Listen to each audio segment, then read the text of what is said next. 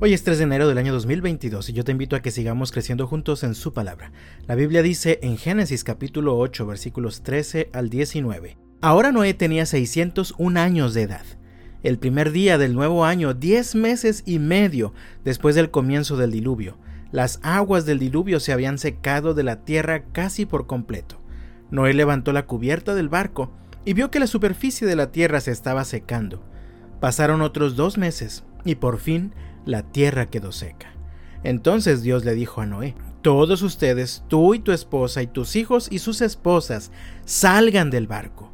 Suelta a todos los animales, las aves, los animales y los animales pequeños que corren por el suelo, para que puedan ser fructíferos y se multipliquen por toda la tierra. Entonces Noé, su esposa, sus hijos y las esposas de sus hijos salieron del barco, y todos los animales grandes y pequeños y las aves salieron del barco pareja por pareja. Nuestro Dios es el Dios de los nuevos comienzos. ¿Recuerdas la historia de Noé y el arca que Dios le pidió que construyera? La razón de esta arca fue que Dios quiso destruir a la humanidad por causa de su maldad. Leemos en Génesis capítulo 6 versículos 5 al 8. El Señor vio la magnitud de la maldad humana en la tierra, y todo lo que la gente pensaba o imaginaba era siempre y totalmente malo. Entonces el Señor lamentó haber creado al ser humano y haberlo puesto sobre la tierra. Se le partió el corazón. Entonces el Señor dijo, borraré de la faz de la tierra a esta raza humana que he creado. Así es, y destruiré a todo ser viviente, a todos los seres humanos, a los animales grandes, a los animales pequeños que corren por el suelo, y aún a las aves del cielo. Lamento haberlos creado. Pero Noé encontró favor delante del Señor. Y tal vez te estés preguntando, pero ¿por qué Dios le hizo este encargo específicamente a Noé? ¿Qué tenía de especial o qué lo hacía diferente a los demás? La respuesta la encontramos ahí mismo en el versículo 9. Dice el texto, este es el relato de Noé y su familia. Noé era un hombre justo, la única persona intachable que vivía en la tierra en ese tiempo, y anduvo en íntima comunión con Dios vemos que Noé fue hallado justo delante de Dios, ya que era una persona intachable, pero sobre todo porque vivía en íntima relación con Dios. Si pones atención al relato de Noé, Dios le dio instrucciones precisas sobre las medidas, las formas y los materiales para la construcción del arca. No existía la Biblia ni nada parecido. Entonces, ¿cómo pudo Noé conocer todo lo que Dios quiso que hiciera? La respuesta es porque tenía una íntima relación con Dios. Yo no sé si acostumbres plantearte propósitos de año nuevo, pero si quisieras crecer en tus relaciones interpersonales, de hecho si quieres crecer de cualquier forma posible, debes comenzar con evaluar tu relación con Dios. ¿Vives en intimidad con Dios? ¿Buscas a Dios en oración cada día? ¿Buscas la voluntad de Dios para cada decisión que vas a tomar? ¿Para cada paso que vas a dar? Evalúa, amado mío, tu relación con Dios. Como te dije hace un momento, Dios le dio a Noé instrucciones precisas para que construyera el arca. Vemos en el versículo 22 del capítulo 6 lo siguiente. Entonces Noé hizo exactamente como Dios se lo había ordenado. Y lo mismo podemos ver en el versículo 5 del capítulo 7. Así que Noé hizo todo tal como el Señor le había ordenado. Noé obedeció al pie de la letra a Dios. Esto hizo que Dios lo viera con buenos ojos. Ahora Noé es un tipo de Cristo. Es decir, pon mucha atención, al tratar de aplicar los principios de esta historia a nuestras vidas, de ninguna manera tú y yo somos como Noé.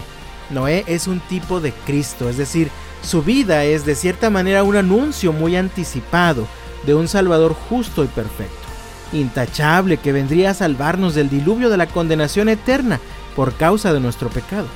Solo Cristo ha obedecido al pie de la letra a Dios. Solo Cristo ha vivido sin pecado en este mundo. Por eso solo Cristo pudo ser el sacrificio perfecto por nuestro pecado.